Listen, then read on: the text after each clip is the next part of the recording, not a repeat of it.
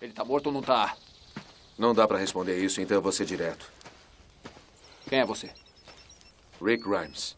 Rick Grimes. Tem alguma coisa pra me dizer? Tá dizendo que algemou meu irmão no telhado e abandonou ele? Eu não vou esquecer de nenhuma frase que disse. Nenhum dia. Eu juro. Sempre vou me lembrar de quando fui o doutor. Meus parabéns. Você está sendo resgatada. Por favor, não resista. Você sabia que não era eu? Aham. Claro. Você disse. Mas estava chato. E vocês estavam em perigo.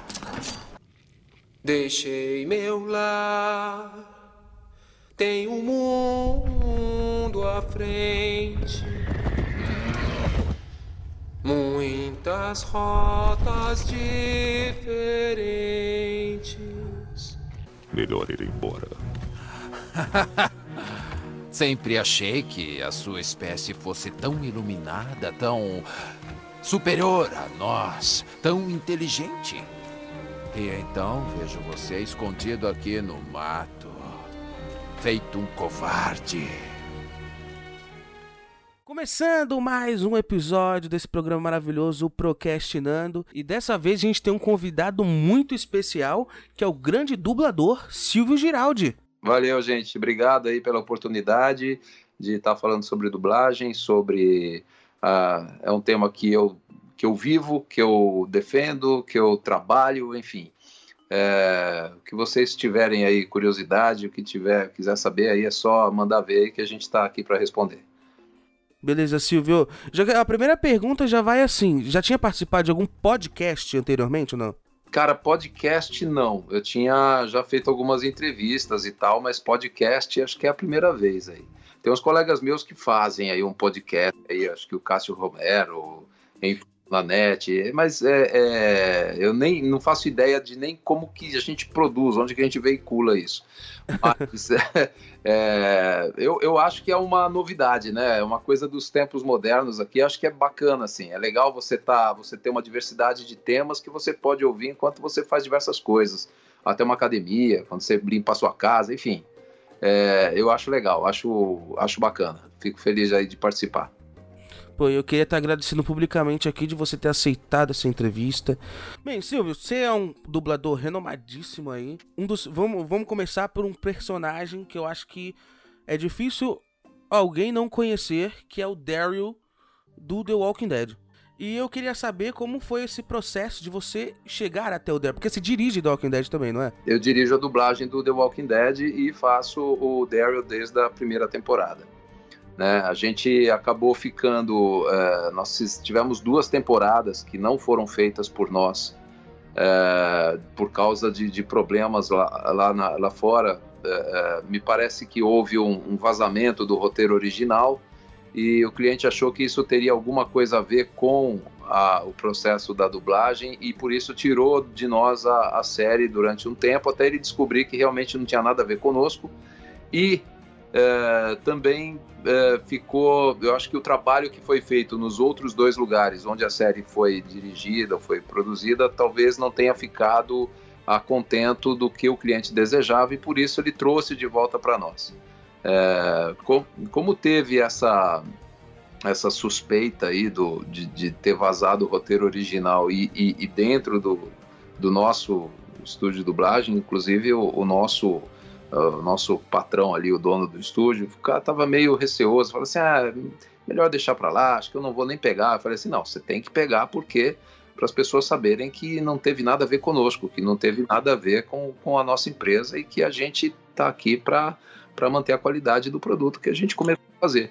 Então, aí a série voltou para nós, na, se não me engano, na quinta temporada, e de lá para cá a gente continua. Hoje estamos na décima temporada.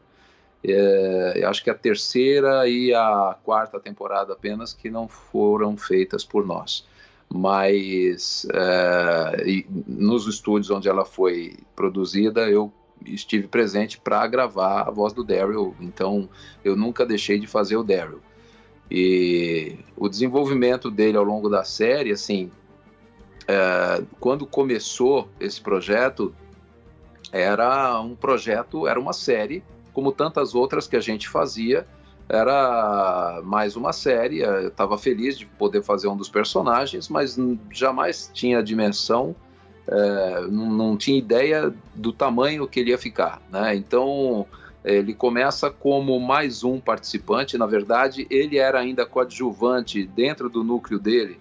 É, ele era irmão caçula de um outro cara que era mais. É, o Merle, né? Merle. Merle, exatamente. O Merle era, ele tinha até uma função mais importante que o Daryl naquele começo, naquela história.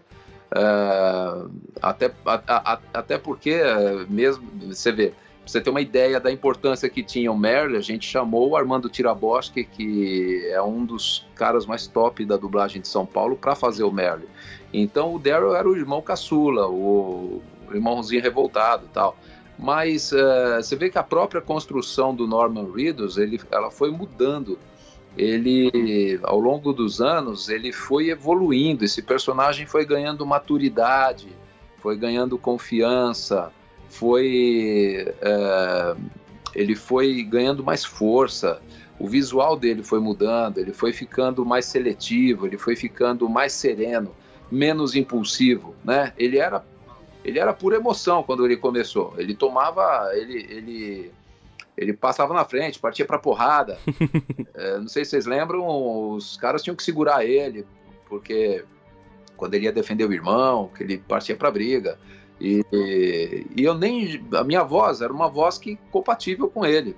Na realidade, assim, na vida real, Norman Reedus ele tem três anos mais. Ele é três anos mais novo que eu. Então, é, a nossa voz, assim, ela tá, tá pau a pau, assim, mas assim, ele tem um timbre um pouquinho mais rasgado, um pouquinho mais rouco e tal. E com o passar do tempo, ele foi jogando mais para baixo, falando mais devagar, falando mais, é, foi ficando mais sereno. E aí eu fui acompanhando, entendeu? Então, tanto é que o timbre de voz que eu imprimo no Norman Reedus, eu não uso para outros trabalhos, na verdade, né? Mas é isso. E aí agora ele tá meio que quase que liderando esse grupo, né? Eu não acho que ele tem o perfil de liderança, mas é, se sobrar para ele, tá bom para mim também. claro, então é, é, legal. O interessante de The Walking Dead, né, dessas séries, na realidade, é que é, apresentam um ator mais ou menos desconhecido e ele vai crescendo na carreira dele e vai proporcionando a gente te escutar fazendo ele, né?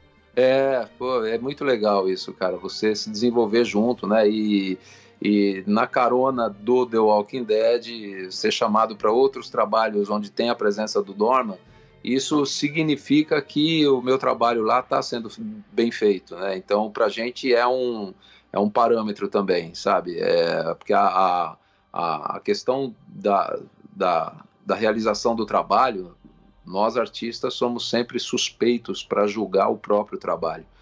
Então, é legal a gente ter esse reconhecimento, né? Quando sai o o, o game do Death Stranding, é, eles me chamam para continuar fazendo a voz do Norman em outra produção. Então isso é, isso é legal também.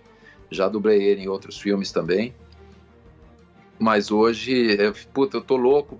É, é, é uma pena que, que eles não, não façam uma dublagem para o programa dele, é, que ele tem na AMC, programa sobre moto, sobre né, estrada. Ele convida uns, uns artistas, uns caras para andar de moto com ele e vai falando sobre as motos, sobre os lugares. Cara, é, eu acho sensacional. Um programa que, infelizmente, a gente aqui, a gente dubla o The Walking Dead através da, de, um, de, um, de um distribuidor que não é a AMC. É, tanto é que a, você vê, a AMC tem um canal uh, de TV a cabo aqui no Brasil sim, também, sim. só que a série é exibida pela Fox, ou seja, uh, você vê que assim a dublagem não vem através da própria AMC. É. Então a gente fica um pouco sentido porque outras produções da AMC a gente poderia estar tá dublando e dando uma qualidade melhor, como é o caso, por exemplo, do Fear the Walking Dead, que é, uhum. é, é, feito em Miami, a dublagem é tosca, né? É, então, eu me assustei quando eu comprei a. Eu tenho todas as temporadas de The Walking Dead, sou muito fã de The Walking Dead, e o Daryl é legal porque ele foi um personagem criado para a série. É. Eu era leitor dos quadrinhos também, né? É, é muito e... legal, é, realmente. Então, é... e aí quando eu peguei o box da primeira temporada de Fear the Walking Dead e fui assistir, eu me assustei um pouco. É. Que era uma qualidade que deixava realmente a desejar. Então a gente tem aí dois extremos, né? Uma, uma dublagem muito boa na série principal, mas na, na derivada é. nem tanto. Né? É engraçado porque assim, é, realmente assim, o pessoal que cuida da, da série, da dublagem da série principal, é o pessoal mais exigente, é um pessoal que eles, eles avaliam, eles têm diversos pontos de avaliação de áudio, é, de sincronismo de wave, inclusive, que a gente é o, o formato do som que fica na, na, na tela, a gente tem que seguir rigorosamente o que está lá no original. E então é, a gente tem um cuidado especial, a gente tem um, um tem uma margem maior para trabalhar, né? Quando você fala hoje é, de, um, de um filme dublado e você tem mais tempo para fazer, hoje em dia todo mundo trabalha no osso, né? Sim. Todo mundo trabalha. O filme dublado hoje em dia você você tem que apertar a programação para poder gerar um pouco de lucro, porque a dublagem hoje, o dublador dentro do estúdio, ele ganha por tempo e ele ganha pela produção que ele faz. Assim como a direção de dublagem também. A direção é paga pelo tempo que levou para fazer. Então, quanto mais tempo demora para você realizar um trabalho, mais caro ele vai ficando dentro da dublagem. Porém, alguns clientes exigem uma qualidade tão grande que às vezes se cobra um valor, um X a mais, justamente para que a gente tenha mais tempo de fazer aquela série sem ter prejuízo. Né? Então, no caso do The Walking Dead, a gente tem um pouquinho esse lastro de um tempo maior, de uma qualidade melhor que a gente pega e consegue imprimir, porque tem um pouquinho nessa, dessa folga no orçamento para a gente fazer a, a dublagem. Poxa, bacana. Tomara que. Parece que vai lançar uma nova série derivada. Tomara que não aconteça mais isso, né? Olha, cara, então, eu, eu já soube que é uma série com adolescentes. É, deve ser, o tema deve ser legal. Acho que os caras, os roteiristas deles são bons. Uhum. É, eu acredito assim. É, o, o, próprio The Walking Dead ele deixou a desejar em alguns momentos em termos de coerência de dramaturgia, em termos de efeitos especiais que antigamente tinha tinham um cuidado um pouco melhor. Assim, a gente teve algumas cenas no The Walking Dead que foram criticadas abertamente pelo público por conta de falha nos efeitos especiais. É, agora, é, é, uma pena que a, a, gente só tenha acesso a fazer a dublagem da série principal. Sim. Porque todos esses derivados aí estão sendo produzidos pela AMC, assim como é o The Walking Dead, só que a dublagem é feita em Miami, cara. Então, a, o nosso distribuidor aqui no Brasil não se interessou em produzir a dublagem desses derivados para exibir no, no, canal da Fox. É, infelizmente, eu tenho medo até pela trilogia que eles vão lançar para cinema. Sim. Porque cor, corremos o risco de não ter a voz do Rick no personagem principal, corremos o risco de não ter é, a voz que a gente está acostumado na, na série principal se for feito lá fora, né? É, eles cogitam às vezes até de chamar uh, os dubladores para fazer lá, entendeu? Já aconteceu um convite, por exemplo, para o Wellington Lima dublar o Morgan lá, mas na hora que o dublador vê a qualidade do trabalho que é feito, ele é, já fica um pé atrás, né? Você vai querer envolver o seu nome num trabalho dessa qualidade? É entende? verdade. Você vai querer colocar o seu nome num elenco capenga que, que onde, onde a dublagem toda é mal cuidada e você vai fazer só um personagem bem feito? Não dá. Entendeu? Então, é, eu sei lá, eu, é, eu, eu ficaria meio, meio receoso aí no caso, mas eu, eu torço para que essa trilogia, quando vier para cá que venha através desse mesmo distribuidor pelo qual a gente faz a série principal. É, pelo menos o o que o que as pessoas talvez mais assistem que é a série principal tá tá bem feito, né? ah, que bom, é. Não, a gente, pô, a gente cuida pra caramba, cara. Tem, e, e, inclusive tem um, um, público fiel aqui no Brasil, né? Muita gente questiona um pouco, acho que toda série, quando vai pô, chega na décima temporada, você vai perdendo um pouquinho o gás. Mas eu acho que o foco da produção do The Walking Dead é, é óbvio que eles querem ter audiência, mas é, não é a audiência que determina o rumo da história. Então eu acho isso legal, por um lado, porque você tem uma autonomia artística aí para fazer as escolhas da, da história, né, da, do roteiro. Você sabia que não era eu? Aham, uhum. claro. Achei que tinha dito para você ficar na nave. Você disse. Mas estava chato. E vocês estavam em perigo. Tem razão. Eu devia ter esperado na nave. É, outra coisa que eu quero te falar contigo é sobre Star Wars. Uhum. Que eu tive a oportunidade de conhecer o Marcelo Campos. Uhum. E aí eu tinha perguntado para ele qual era o sentimento é, dele como dublador em fazer parte de uma franquia tão forte, é, tão, tão importante para os fãs, para as pessoas, né? Como Star Wars, por exemplo, ele fez o Cassian Andor no Rogue One e você fez o KSO2, né? K2SO. É, K2SO. Eu, eu, eu, sou muito, muito difícil essas siglas. é, a gente, pô, foi, foi legal para mim fazer o K2SO.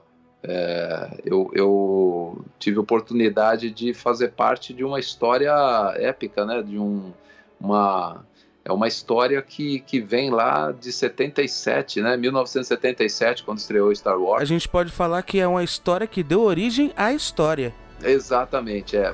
Mas assim, é... quando, quando Star Wars começou e fizeram propaganda na, na televisão da época, que o filme estava nos cinemas, o meu pai não me deixou assistir, então eu fiquei com aquela frustração de não ter podido ver o Star Wars. É é, via propaganda na televisão, morrendo de vontade de assistir e nunca ter tido oportunidade, né?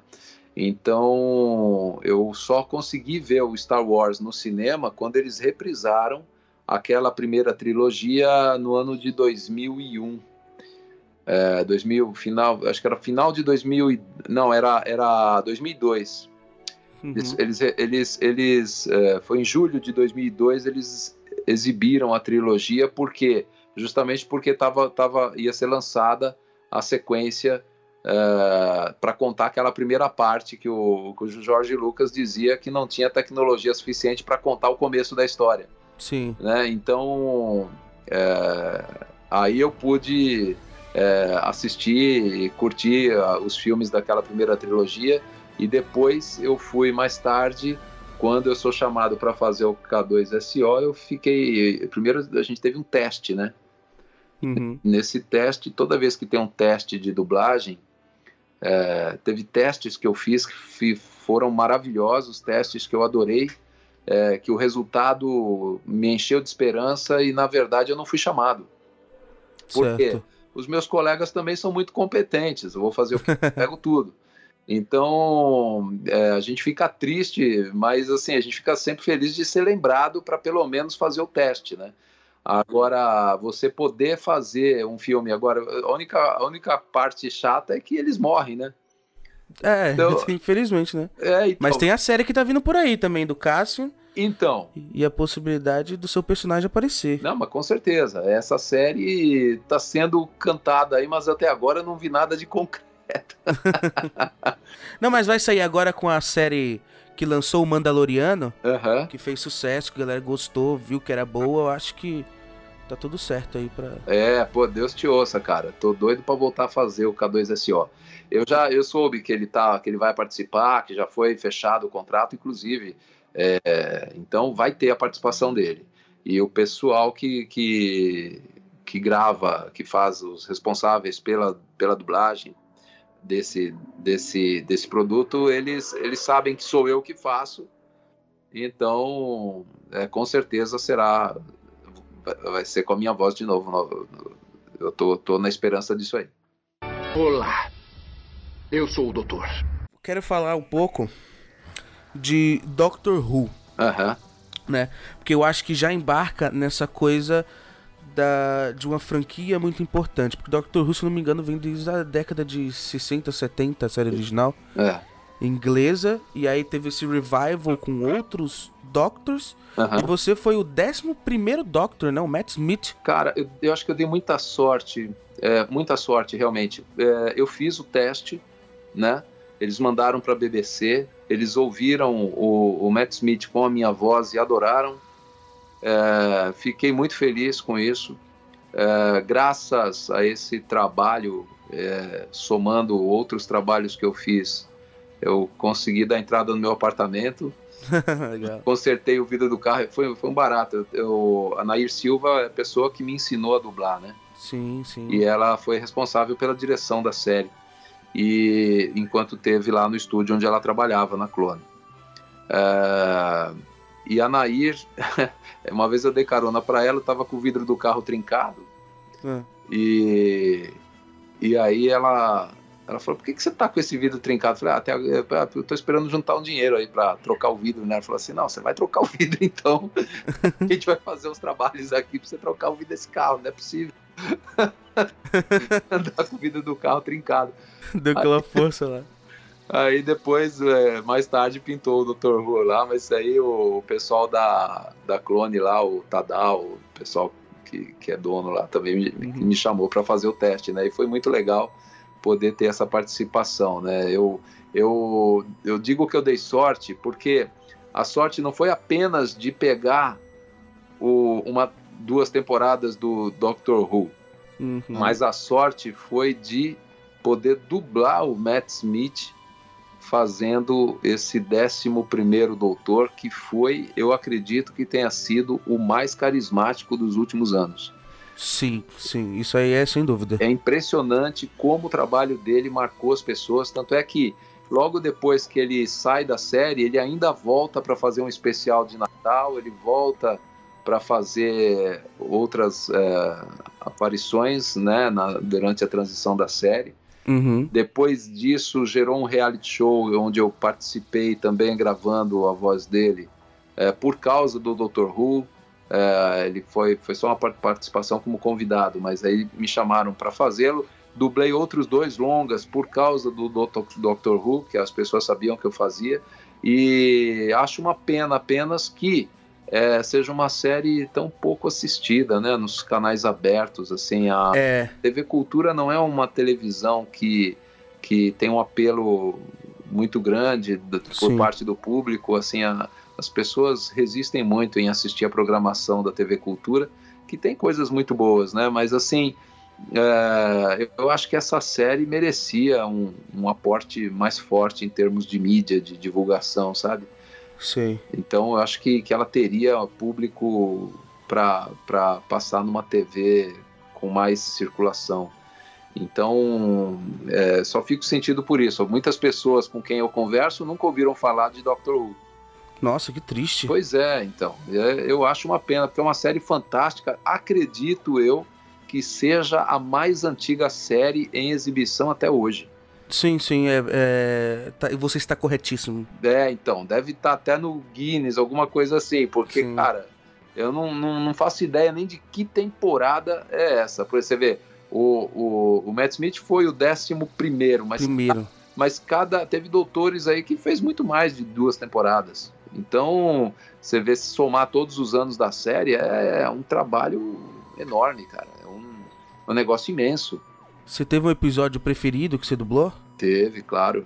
É, eu, eu, eu, eu, fico, eu fico muito feliz. Eu acho que é, os caras são fera, né? O pessoal da BBC não brinca em serviço. Então, eu acredito que todos os roteiros produzidos pela BBC eles têm uma qualidade imensa. Então, é, o episódio, especialmente, eles fazem. O Doctor Who é um defensor da humanidade, né? A gente, é, a gente é, fala muito hoje. é, tem muita gente louca, né? Desvio de padrão de comportamento, de escolha, de Uhum. valores. Então, tipo, você vê que as pessoas hoje escrevem coisas absurdas hoje na- nas redes sociais. Ah, eu, eu gosto mais de bicho do que de gente.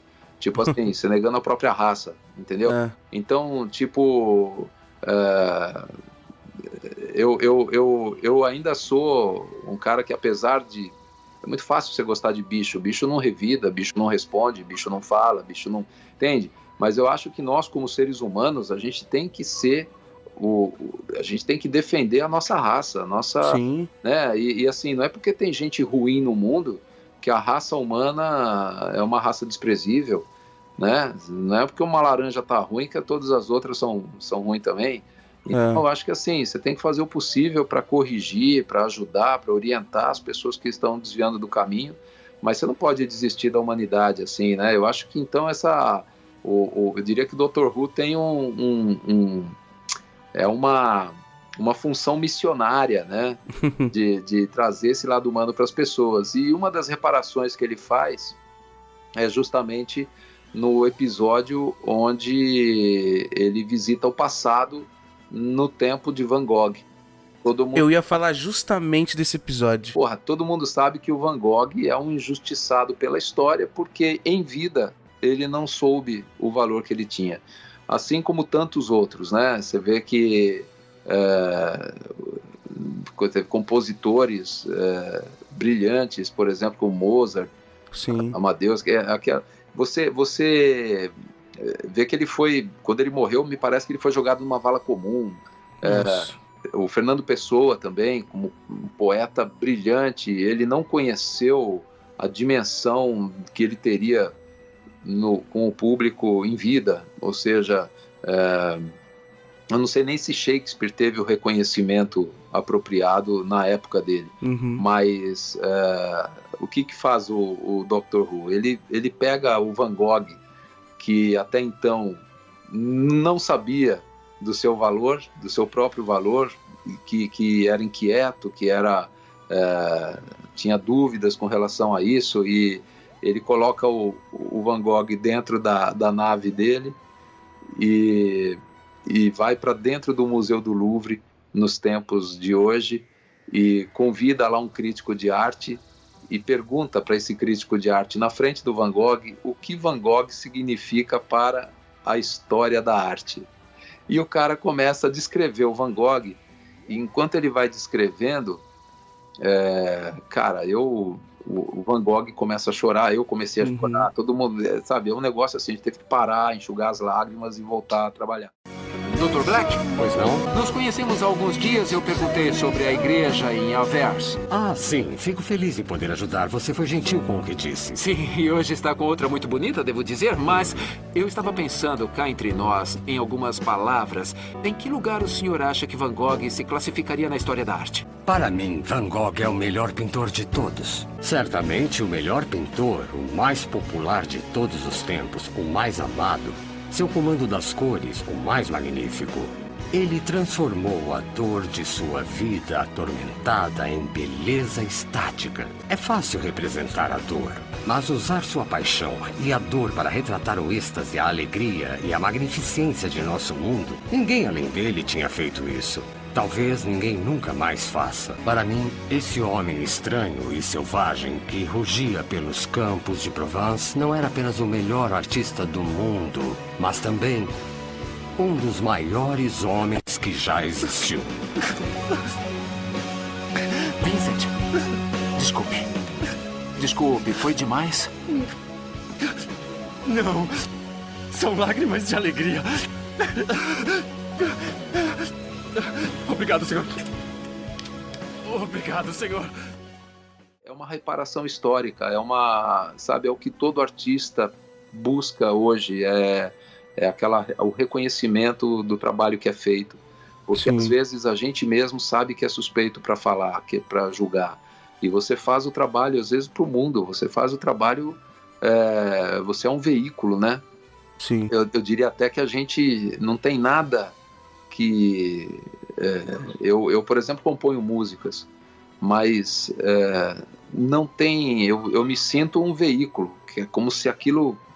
como se eu fosse uma antena que captasse essa inspiração e, Uhum. e, e e deixasse isso fluir, entende? E, e acho que esses artistas também se comportam dessa maneira, né?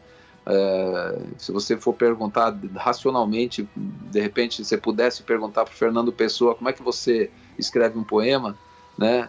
é, a inspiração às vezes vem, as palavras, as frases vêm prontas, as palavras Elas vêm naturalmente. fluem, né? Elas... Exatamente. Então você é uma antena e reproduz aquilo que está à sua volta. Você capta no ar aquela inspiração. Tanto é que é engraçado que você vê que muitas coisas na história do mundo elas são criadas meio que ao mesmo tempo, né? A diferença da, da, da invenção, por exemplo, os irmãos Wright nos Estados Unidos voaram em 1903. Santos Dumont voou em 1906. Só que o avião do Santos Dumont tinha a capacidade de sair do chão sozinho. O dos irmãos Wright precisava ser lançado. Então, isso fez com que algumas pessoas defendam o Santos Dumont como pai da aviação e outros defendem que esse, o fato do avião ter que ser lançado não significa é, que, o, que o avião deles não, não fosse o primeiro. Então, é, fica essa disputa, mas, meu, no espaço de três anos, foi um, um, um avanço na tecnologia em dois lugares geograficamente distantes. Exato. É, ou seja, a máquina de escrever também teve uma criação quase que simultânea, a máquina, a fotografia também teve. Então você vê que a, a informação, o conhecimento, a inspiração, ela paira no ar. E algumas uhum. pessoas têm a capacidade de captar essas inspirações e, e, e transformá-las em algo físico, em alguma coisa que você possa ver, ouvir. Então, é, eu não sei quantificar até que ponto a obra é só nossa, né? Ou não do universo, de repente, entendeu? É, muito, eu adorei essa visão, assim, da, da, das pessoas poderem captar o que são oferecidas, né?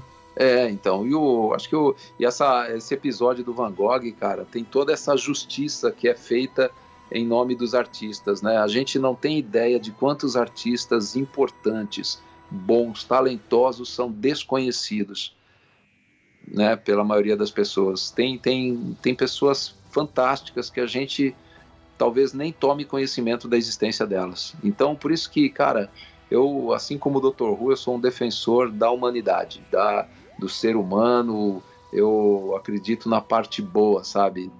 É, acredito na, na, na, nossa capacidade de transformação e, e até no sentido de, de melhorar o universo mesmo, assim como o Dr. Who.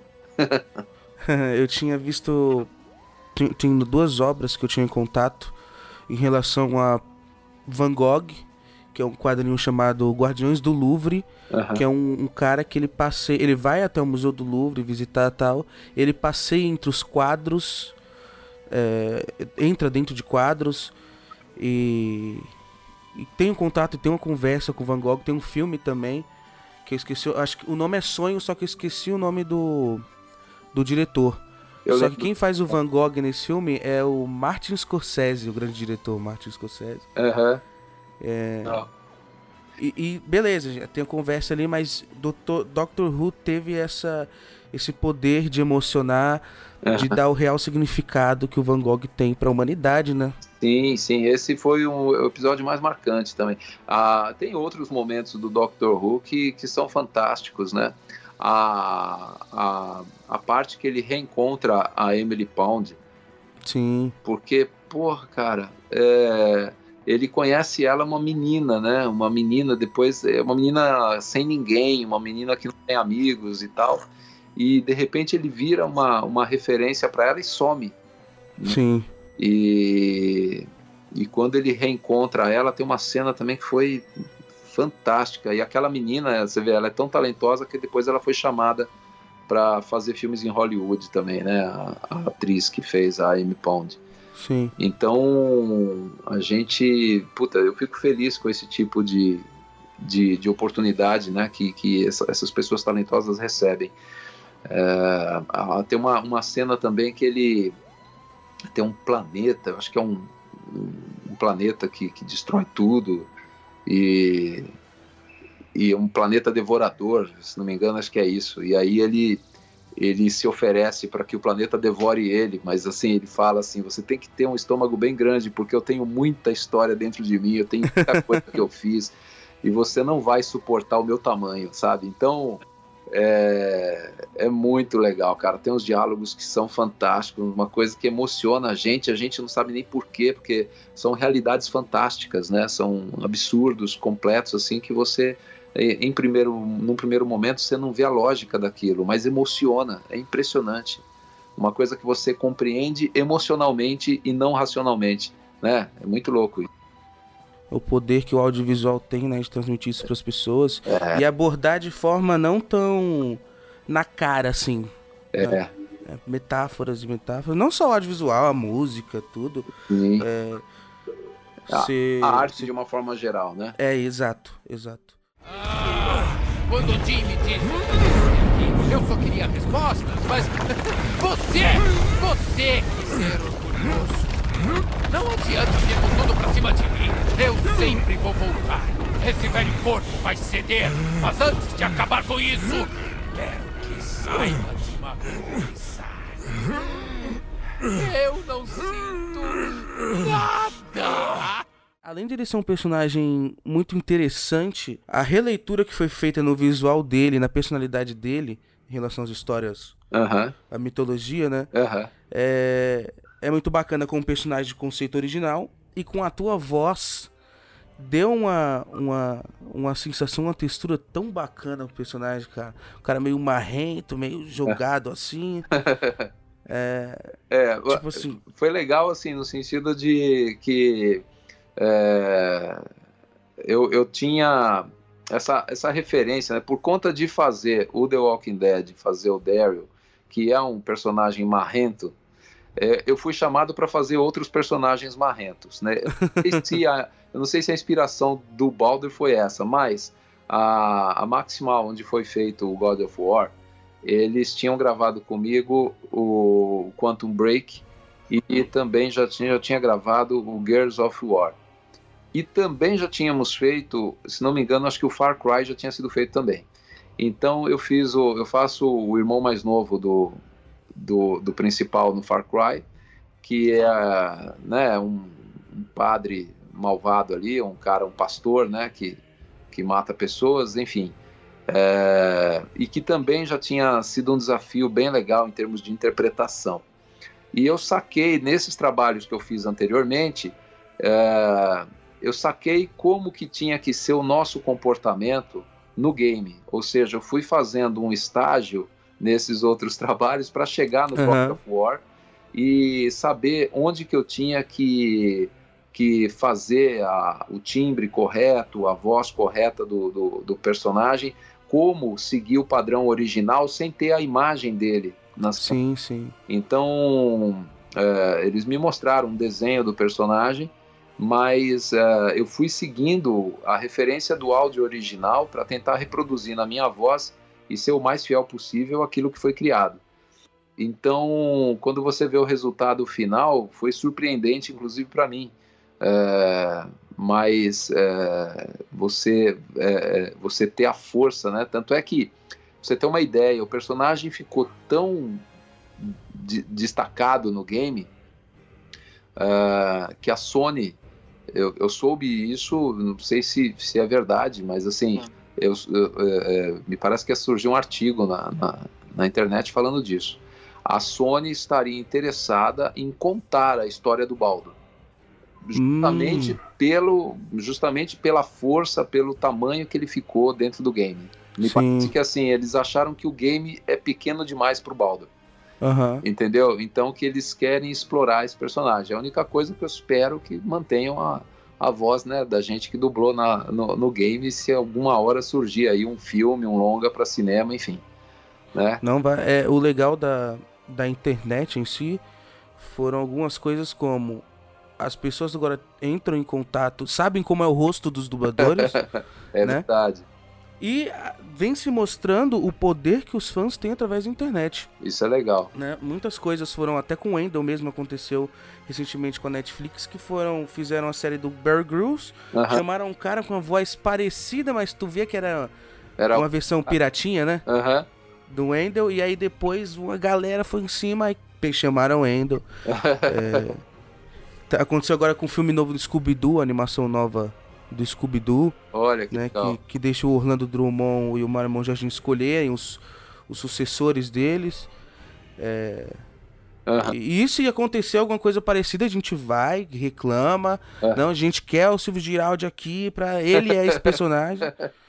É. Sim. Não, a gente é, sabe que é, hoje em dia a, a coisa tá tão é, é, modernizada, assim, a, a, questão das redes sociais é tão importante que hoje, até para escolher o elenco dos, no, das novas produções que são feitas, eles consultam o número de seguidores que esses dubladores têm. Você acredita nisso?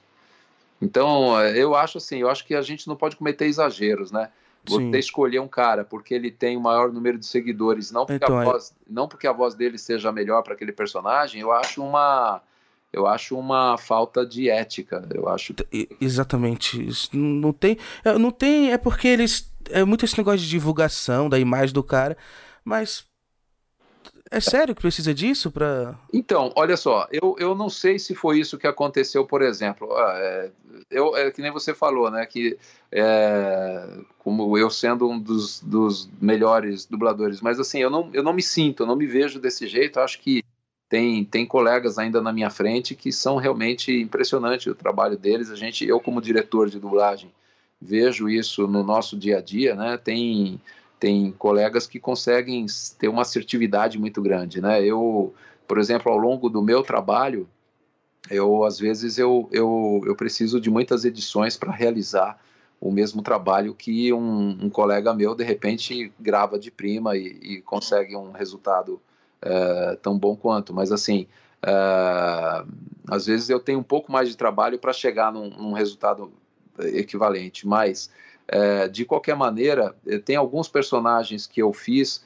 e que ficaram bons com a minha voz e que, por exemplo, aconteceu no caso do Marlon Wayans, por exemplo, onde eu dublei o, o Marlon no, na, nos filmes da Netflix, o Todo Mundo em Pânico, um e dois, não sei se o três também é com a minha voz, que é, acho que o Netflix acho que só tem o um e dois, se não me engano, mas enfim, é com a minha voz é, dublei ele depois em outras oportunidades. Aí, quando surgiu a série O Lance do Marlon, que infelizmente só teve duas temporadas, é, uma série engraçadíssima também, é, que foi feita para Netflix.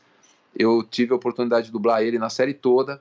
É, trabalho também que foi elogi elogiado pra caramba, porque é difícil dublar o cara, é difícil, tem, é, é, é, ele tem uma, uma interpretação dos melhores comediantes hoje americanos, é, precisa de uma versatilidade. Quem quiser conferir, eu acho que ainda está na. Tá lá, é, eu tô adorando esse papo. Deixa eu, desculpa te é. interromper. Eu tô adorando esse papo porque as coisas que eu queria conversar contigo estão estão aparecendo. porque eu não, nem tava na minha pauta, eu lembrei também agora sobre a série Marlon. Uhum. E é isso que eu, que eu ia te falar sobre o trabalho do dublador. É, pequenas coisas fazem eu me identificar com o personagem ou achar que o trabalho tá muito bom, né? Porque o ideal do dublador seria a gente não reconhecer a voz uhum. que, né, ali no, no, ah, esse é tal, esse é fulano, esse é fulano, né? Mas como eu pesquiso muito sobre isso, eu, eu, já é automático na minha cabeça. E a referência que eu tinha de Mar, do Marlon Wayans era o Jorge Lucas, do Rio de Janeiro. Aham. Uhum. E falou, pô, quem. Não tem um cara que, se, que fique legal no Marlon, além do, do, do Jorge. Até que eu assisti. Acho que foram dois episódios de Marlon. Uhum. E até então não, nem tinha reconhecido, nem tinha conectado Silvio Giraldi, Daryl do Walking uhum. Dead no Marlon. e eu falei, cara, quem é esse cara? Meu então. Deus! Tem uma. Tem uma. Uma cena na. O comecinho do primeiro episódio, da primeira, do segundo episódio da primeira temporada que não só a piada é muito boa, quanto as inflexões uhum. que você fez, depois colocando no original para assistir, para ver se era a mesma coisa, uhum. não chegava. Assim, o Marlon é um ótimo comediante, mas tinha um que a mais, que era o cara conversando qual que era o nome mais negro. cara, eu é. ri tanto é. você falando. É legal sobre o que vocês estão discutindo. O, o nome, nome, mais, mais negro, negro, de, de todos. todos. Tem que ser alguma coisa inventada, como, como Jay Marion. Sabe, o nome do pai é James, o nome da mãe é Marion. mas é escrito estranho, tipo J apóstrofe M A R maiúsculo sem nenhum motivo. A com um O, N com hífen e também um Q estranho e silencioso. A gente adaptou algumas coisas, obviamente, tudo isso tinha, né? A, a porque a, quando você faz um, uma dublagem, você faz uma versão, versão para sim. o português, ou seja, você acaba interferindo às vezes, se você usa um nome que às vezes é engraçado para os americanos, pode não ser para nós brasileiros. Então você acaba às vezes interferindo para favorecer justamente a história, para favorecer a piada e as pessoas poderem associar com uma coisa que elas conheçam. Uhum. Então, teve esse desafio mesmo. A, a questão do. Eu, eu, a gente fica muito feliz porque, assim, eu, quando faço um filme dublado, quando eu dublo um personagem, eu quero que quem apareça seja o personagem. Eu Sim. tento uh, fazer com que a minha voz seja a voz do cara, dentro daquilo que ele pôs de padrão no original. Uh, eu não quero que as pessoas, quando vejam o filme, lembrem da minha cara. Sim. Entende? Eu quero que elas vejam a cara do personagem. E eu vou te dizer, tem colegas meus aqui que, que não têm um trabalho adequado de interpretação, que não têm um, uma, um estudo aprofundado em termos de interpretação e fazem sempre o mesmo estilo em qualquer personagem. São atores, dubladores que você reconhece porque a dublagem deles não muda. Você uhum. vai ouvir sempre o mesmo estilo. Então você tem que sempre escolher esse cara para dublar personagens que são parecidos com aqueles que eles já dublaram. Né? Então eu prefiro ser um camaleão, eu prefiro é, ter um trabalho mais versátil, até mesmo correndo o risco de não ser chamado para determinados trabalhos é, feitos por atores que eu já havia dublado, por exemplo. Sim. Por quê? Justamente eles falam o seguinte: ah, mas esse trabalho aqui está diferente. É, se bem que, no caso, por exemplo, a gente está falando do Marlon eu foi, foi uma satisfação muito grande para mim, por exemplo, quando eu escuto, e, e, é engraçado porque eu escutei isso, né? É, uhum. Eu eu estava presente e num papo daqueles de sala de café Sim. no estúdio de dublagem, alguém tocou no assunto do Marlon. Aí, pô, estava presente lá o Antônio Moreno. O Antônio Moreno é um diretor de dublagem, colega meu, dublador também. E o Antônio Moreno me conhece desde que eu comecei a dublar com, no, nos estúdios da, da Mega Som em 94. Eu já dublava, eu já tinha começado a dublar em 92, mas Sim. em 94 eu conheci a Mega Som e o Moreno me conhece desde aquela época. O Antônio Moreno me dirigiu em vários filmes, séries, conhece a minha voz. E ele, e na conversa desse café aí, ele tá, estava falando sobre o elenco do Marlon e o Moreno falou: Mas quem é o pai? Eu não reconheci a voz do cara que faz o pai. Eu não sei quem é o pai. eu não me entreguei assim no eu fiquei só curtindo ele falando assim, não sei quem é o pai, eu assim na frente dele, cara. Então eu falei, cara, puta, um cara que me conhece há tantos anos, que conhece a minha voz, não ter reconhecido, para mim aquilo é, é, um, é uma massagem no ego, entendeu? Porque realmente, assim, é, é, é eu entreguei o, o, o meu trabalho para fazer o personagem e não para aparecer atrás, na frente do personagem, entendeu? Então, e, e aí fico triste no caso quando aparece um longa onde o Marlon faz seis personagens diferentes e acredito que chamaram o Endel para fazer porque ele tem mais seguidores do que eu. Sim. Eu acho que a, comparação é muito simples, né? Porque o Marlon veio para fazer o lançamento desse filme, mas é, também eu é, não sei se foi porque eu estava viajando nessa época que não sei, talvez tenha sido feito numa época que eu estava fora do, do Brasil também mas é, não sei. É, é, mas ninguém me perguntou: ah, você faria um filme do Marlon? Talvez até odiasse a minha viagem para fazer. Sim. Mas não fui, não fui nem consultado, nem teste foi feito, entendeu? Então eu achei um pouco. É, enfim. É, não, não, não, não, eu, eu brigo muito com algumas escolhas que, que, que meus colegas fazem, sabe? Assim, mesmo os distribuidores fazem. Sim. É, mas assim, eu, eu acredito que eu nem quis ver o filme, mas acredito que tenha sido bem feito, porque é, de qualquer maneira são bons profissionais, são, são pessoas qualificadas. A, a, minha, a, a minha chateação apenas é, é, em, em, questionar as opções que são adotadas na hora de você escolher um elenco. Por exemplo, se todos os outros trabalhos do Marlon que estão na Netflix são com a minha voz, por que mudar quando vem um longa que vai ser lançado no Brasil com a presença do próprio Marlon?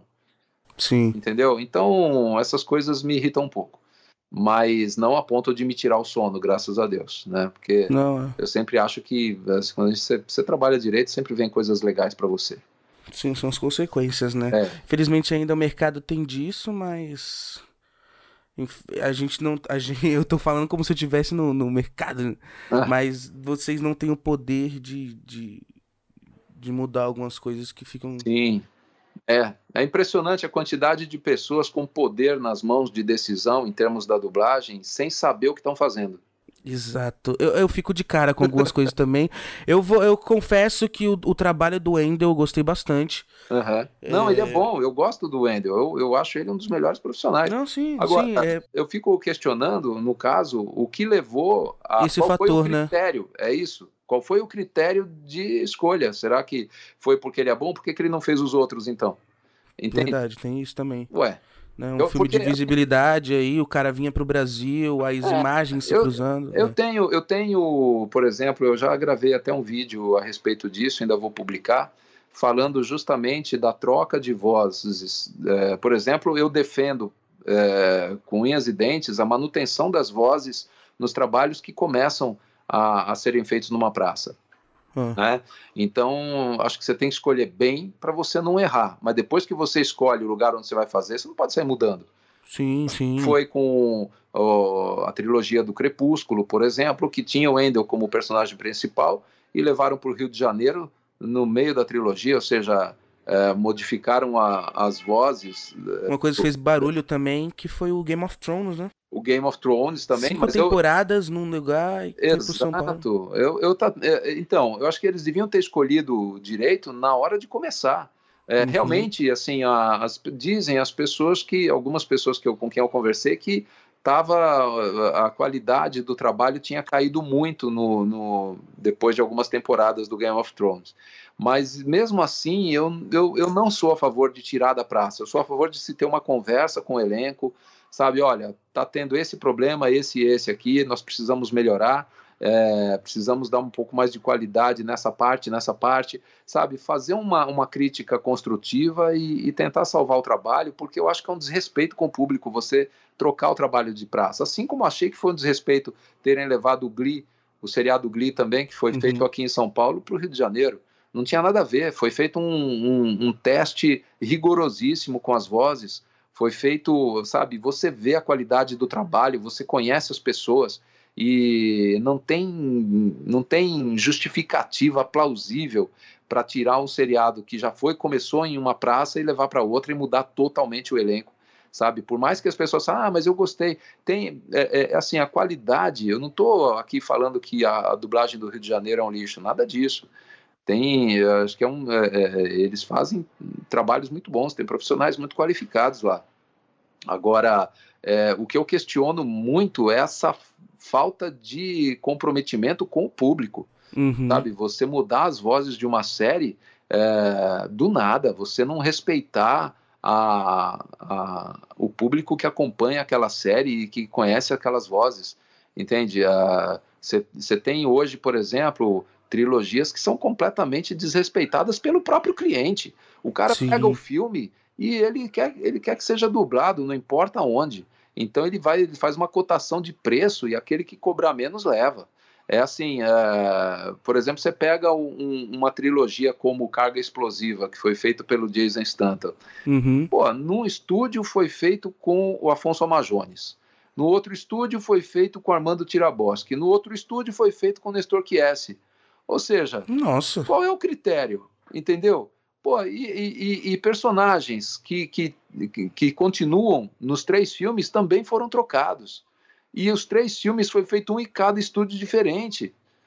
Né? É, ou seja, será que o cliente que está fazendo esse filme, que está encomendando essa dublagem, não tem a noção de que ele precisa manter o elenco, que se ele fizer no mesmo estúdio, ele vai ter uma continuidade melhor daquela trilogia? Será que o cara não sabe? O estúdio também, você recebe um filme que é o 2 ou o 3 de algum lugar, pô, você tem que, no mínimo, fazer sua lição de casa e ver quem é o elenco. É, fazer a pesquisa e tal. Né? Uma falta de compromisso, um desrespeito com o público. Eu, eu sinceramente, cara, eu acho que assim. É, esses profissionais que trabalham, sabe, os distribuidores, a dublagem poderia ser uma mina de dinheiro para esses caras ganharem muito uhum. e se tivesse um pouquinho de seriedade, um pouquinho mais de compromisso com o público. Ah, os profissionais experientes da dublagem, às vezes, morrem com uma aposentadoria pífia porque eles não são chamados por esses caras. Eles preferem colocar um recém-formado não desprezando a formação hoje dos cursos de cinema, mas a dublagem é um mundo, é uma história. Eu, por Sim. exemplo, não posso exigir de você que está se formando em cinema agora que conheça o elenco da dublagem de São Paulo e saiba quem é o melhor profissional para fazer um, um, determinado personagem. Eu conheço é. todos. Ou seja, é... e não estou falando de mim, estou falando de qualquer uma pessoa que tem com a, do, com, do, com a minha mesma experiência, por exemplo, tenho muitos colegas que têm a mesma experiência que eu tenho que têm a vivência, que poderiam ter um, um, um teriam um, uma condição de avaliação e de seleção de produtos dublados muito melhor do que os caras que estão colocados lá. Uhum. Entende? Que, que, que se, eles se, se limitam a pedir redublagens trocando seis por meia dúzia para demonstrar um, um serviço que eles não sabem fazer. Exato. Entendeu? Então, isso me incomoda bastante. Mas, enfim, é aquela coisa. Hoje em dia, quem paga tem razão. E o cliente paga até para a gente falar o português errado e a gente faz, porque o cliente está pagando. É impressionante. E, e vocês, dubladores, pelo menos a grande maioria, eu acredito eu, devem ficar bastante frustrados, né? Sim. Porque é o seu trabalho, é a sua voz que tá ali e, e tá acontecendo tudo isso e. É e fica de mãos atadas. Mas não é? É impressionante, né, cara? Você. Não dá para entender. O que que passa na cabeça desses caras? Não dá para entender. Você ficava, você fica refém, né? Antigamente, é. por exemplo, você tinha um mês para fazer um filme. Você tinha um mês uh, é, para entregar um, um, a dublagem de um filme. Hoje você tem às vezes uma semana, nem isso, para traduzir o filme, entrar com ele no estúdio e entregar dublado. Uma porcaria porque você acaba não tendo o elenco melhor, porque os melhores dubladores estão com agendas é, cheias, né? Não dá para encaixar horários. Não dá para encaixar horários, você acaba adaptando, se virando com um dublador principiante que tem horário, mas não tem a capacidade necessária para fazer aquele personagem. E você fica refém de amadores, né? Uhum. Você fica refém de amadores, às vezes com trabalhos importantes, sabe? É impressionante. Quando pintou, por exemplo, a dublagem de. Nós fizemos um, um Tigre e o Dragão o Tigre e o Dragão do Ang Lee. Pô, uhum. Você vê o, o, tamanho do Ang Lee. Ele fez filmes importantíssimos já em Hollywood, mas quando esse filme chegou, o dono do estúdio pegou, jogou na mesa e falou assim: ó, tem esse Kung Fu aí para fazer. Entendi. Nossa. Não é um Kung Fu aí. o Tigre Não, Tem toda uma trajetória, tem todo um. então, por exemplo, eu fiz uma vez um filme que deveria se chamar Jazão e os Argonautas. Porra, é uma história da mitologia grega né, um, um, um épico, é importante, né, um personagem importante, mitológico. E quando foi para o distribuidor, eles mandaram colocar um título que ajudasse a vender mais. Eles tiveram a brilhante ideia de chamar Jazão e os Argonautas de A Vingança do Gladiador. Tô vendo aqui, tô vendo aqui. A Vingança do Gladiador. Cara, desculpa, Gladiador é, é, tem uma diferença de alguns séculos. Não aparece nenhum gladiador nessa história, mano. Então, Eles devem ter falado, filme épico, o Gladiador estreou, porque esse filme de 2000 estreou um ano atrás e fez sucesso? Cara, é, E aí é os caras fazem isso. Aí você vê, você vai pegar um filme, pô, vou ver um filme de gladiador. Não, você vai ver um filme de mitologia grega. Uhum. Jazão e Argonautas, entendeu? É ridículo, cara. Então, algumas escolhas que são feitas há muito tempo é assim. Há muito tempo é assim, os distribuidores não acordaram ainda para a realidade.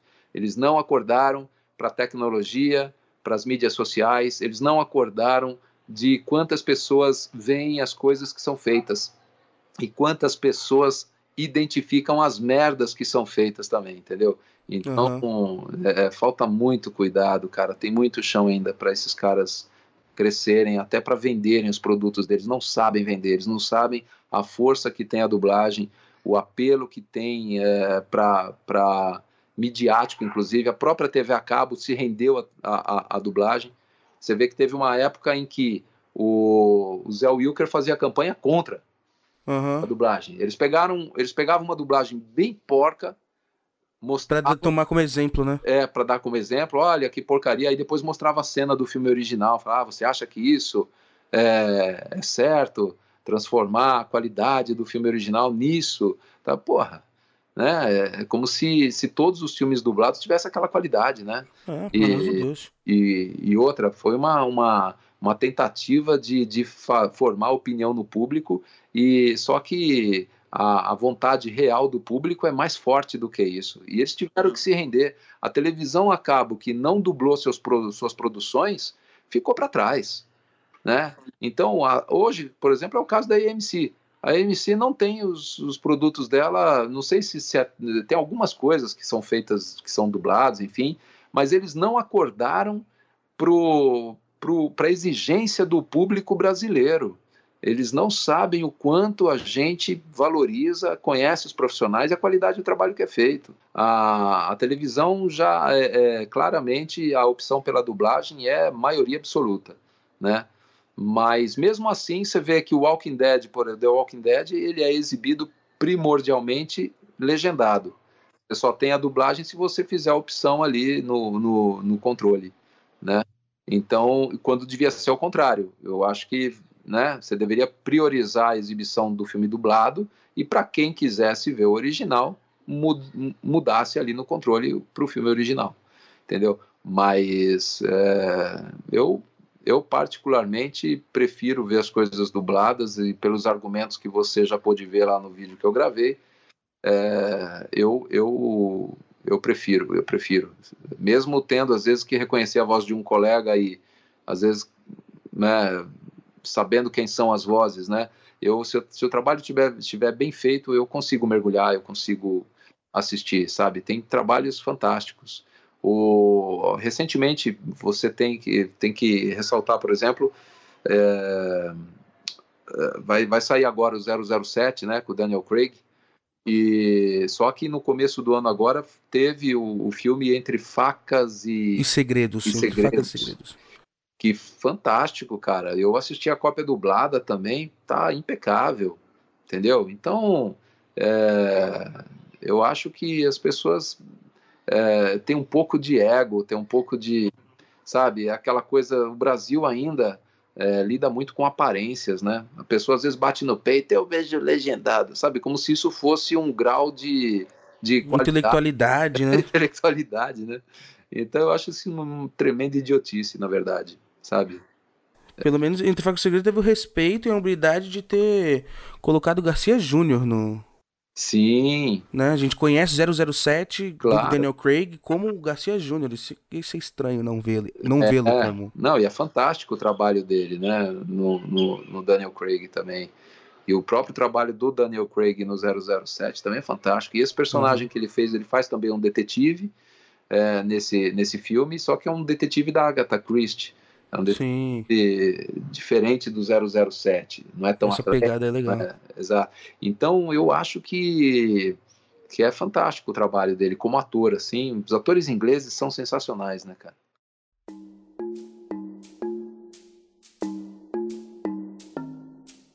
Agora vamos, vamos falar de coisa boa. Né? Eu quero saber como que é a tua relação com os fãs. Uhum. É, se, se, já foi a eventos para conhecer os fãs, para enfim, como que como, como, que você se sente?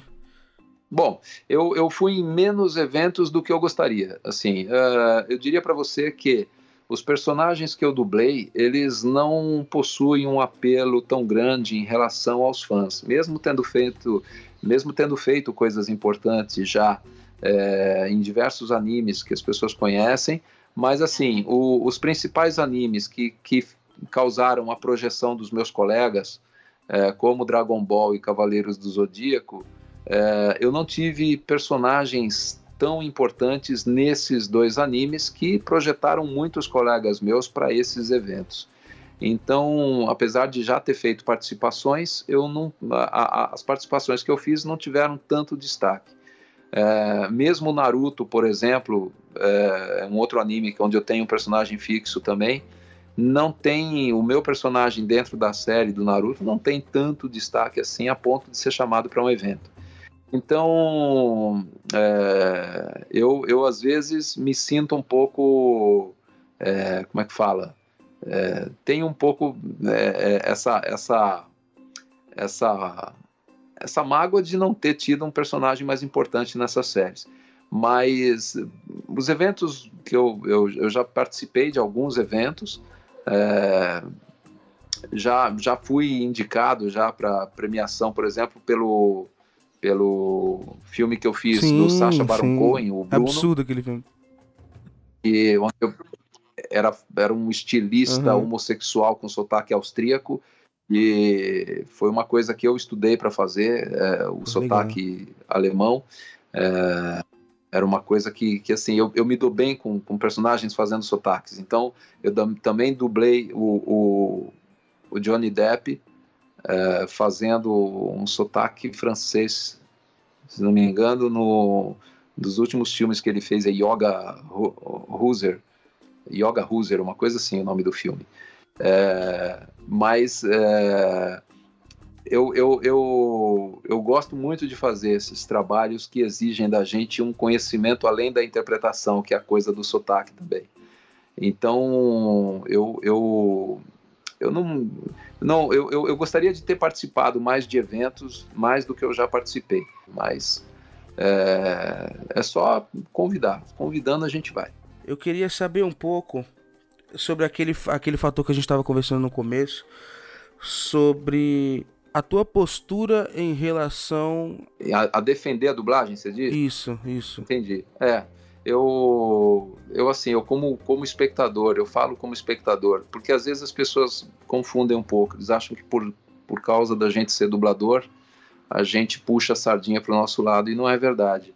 Eu, eu, eu, eu, faço, eu defendo coisas, por exemplo, que vai até, é, se for pensar no lado profissional meu, vai até contra os meus interesses profissionais. Porque, por exemplo, é, se você pensar em que eu defendo a manutenção das vozes que são conhecidas com aqueles atores em, em que o público está acostumado a ouvir com uma determinada voz, de você manter a voz daquele ator, eu não teria feito vários atores que eu dublei, por exemplo, se tivessem mantido a voz dos caras, né? Sim. Então, eu, eu, eu, já dublei o Stephen Carell, o Christian Hemsworth, Liam Hemsworth, é, já dublei o Ben Stiller, é, já dublei é, vários caras, Owen Wilson, caras uhum. que, que têm dubladores antes de mim que fizeram muito bem.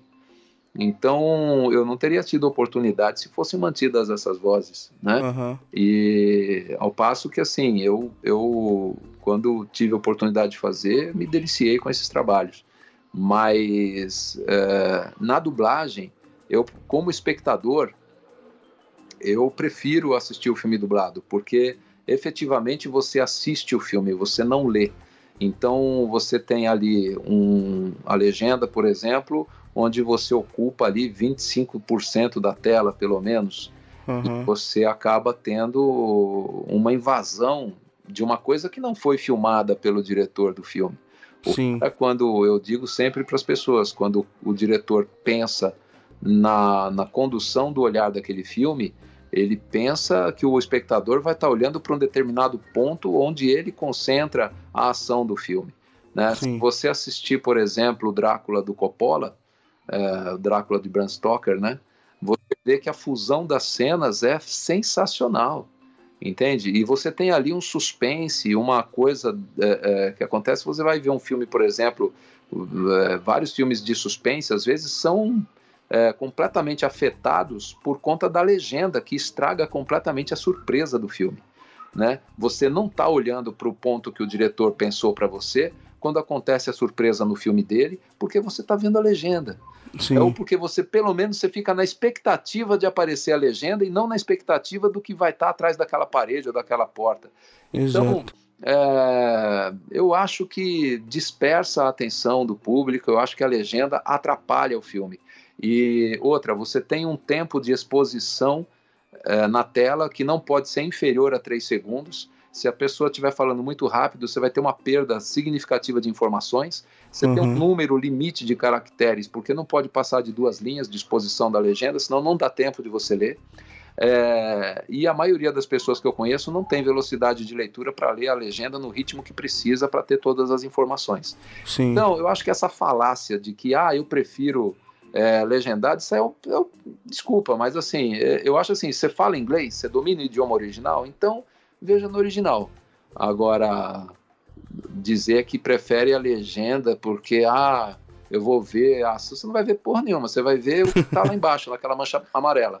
E, uhum. e mesmo que você use a sua visão periférica, você está tendo uma dispersão de atenção ali que não é tá. é interessante para o filme.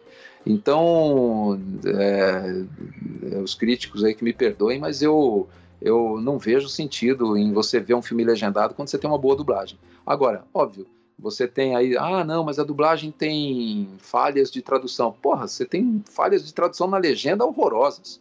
Sim, e, sim. E a, a, quantidade de informação que você recebe na legenda, por exemplo, é muito inferior, né? É, inferior a, a, ao filme dublado. As cenas onde, onde você tem diálogos simultâneos acontecendo, a dublagem contempla isso. Você não contempla isso numa legenda. Você tem que escolher o que, que você vai legendar, se vai ser um lado ou outro entendeu? Você não consegue ver tudo ao mesmo tempo. É, é ridículo. O pessoal, sabe, desculpa, é uma questão de estatística, de matemática, não é gosto, entende? Então não faz sentido você podendo ver um filme dublado, você optar pela legenda, não faz sentido. Eu, pelo menos, não vejo. É, é só uma questão matemática. Eu, assim, você tem. É, é engraçado, né? Porque, ah, quem é o Silvio para falar isso? Né? O tamanho dele em relação à história do cinema não é nada. Né? Aí você pega lá o porra, Pasolini e Fellini deve significar alguma coisa para essas pessoas, de repente, uhum. e eles são defensores da dublagem. E agora? Entendeu? Você pega grandes diretores que defendem a dublagem, sabe?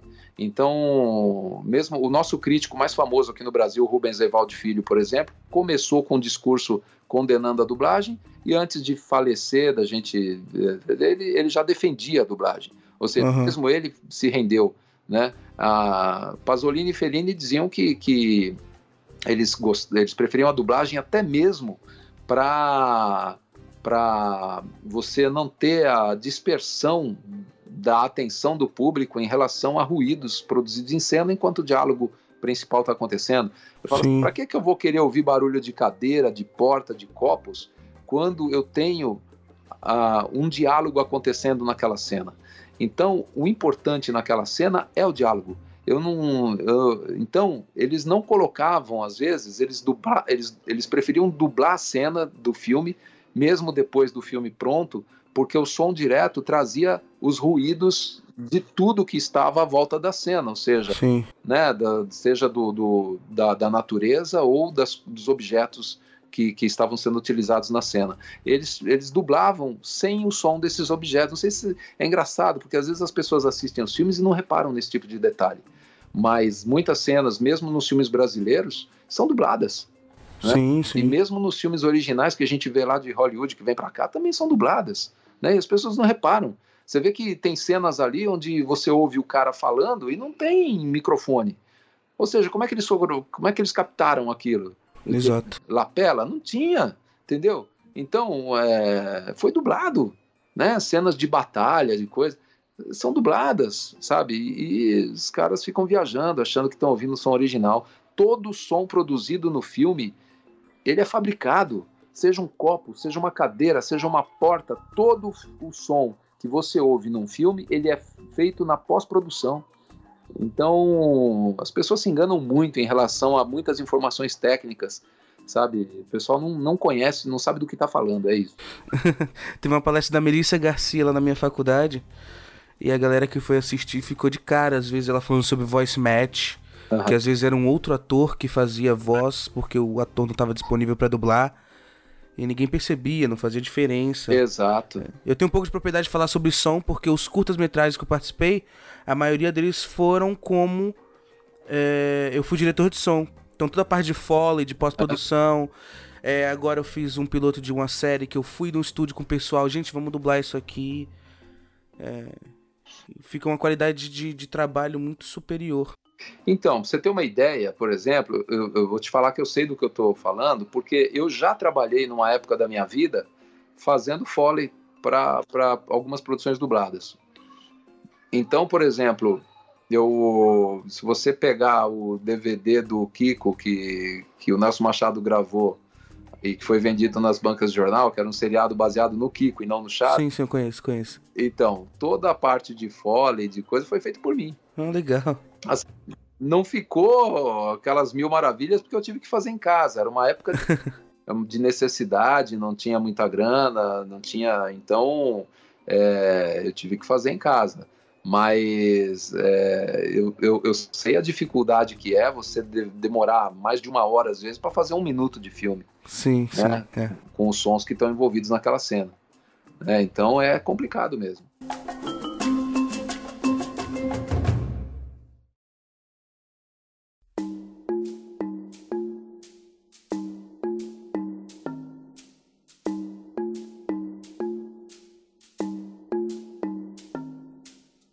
Acho que tudo que eu queria conversar contigo foi até a mais, superou minhas expectativas. é, foram, foram feitas e eu, a única palavra que eu tenho para te dizer agora é gratidão. eu que agradeço aí também. Porque eu fiquei no começo, agora já tô tranquilo, é. muito emocionado, muito feliz por estar conversando contigo. É, não, não, não, tive, não tivemos ainda a oportunidade, tomara que teremos ainda, é, de nos conhecer pessoalmente. Uhum. É, então, muito obrigado, cara. Valeu, Sua, eu agradeço. Toda a discussão foi excelente. É, superou minhas expectativas mesmo e só tenho a agradecer a você e sua humildade. É isso aí, fico à disposição. Obrigado aí pela oportunidade também de falar e sempre que quiser, estamos aí. É só entrar em contato, tá bom? E as pessoas que tiverem dúvidas e quiserem é, entrar em contato também nas redes sociais também. Fiquem à vontade. Tem lá, eu, eu me manifesto primordialmente através do Instagram, mas tem o Facebook também. Eu tenho uma página, uma fanpage no, no Facebook, uh, porque a minha cota de amizade já está quase estourando. Isso porque tem muita gente ainda na fila de espera. Mas eu tenho uma fanpage que aí não tem limite de adesão, né? Que, que é só curtir a página lá e acompanhar os trabalhos. E tem canal no YouTube, tem, é só procurar lá, Silvio Giraldi, e vocês vão encontrar tudo que eu tenho lá de rede social. Avisa pessoal que todas as redes do Silvio também vão estar tá aqui linkadas direitinho, tanto no Castbox quanto no Anchor. Então é isso aí, muito obrigado mais uma vez, Silvio, por ter participado aqui do nosso Procrastinando. É... Então, pessoal, é isso aí. Valeu, um abraço grande aí, um abraço a todos aí, estou à disposição. Tchau, tchau. Até mais, gente. Valeu. Tchau, tchau.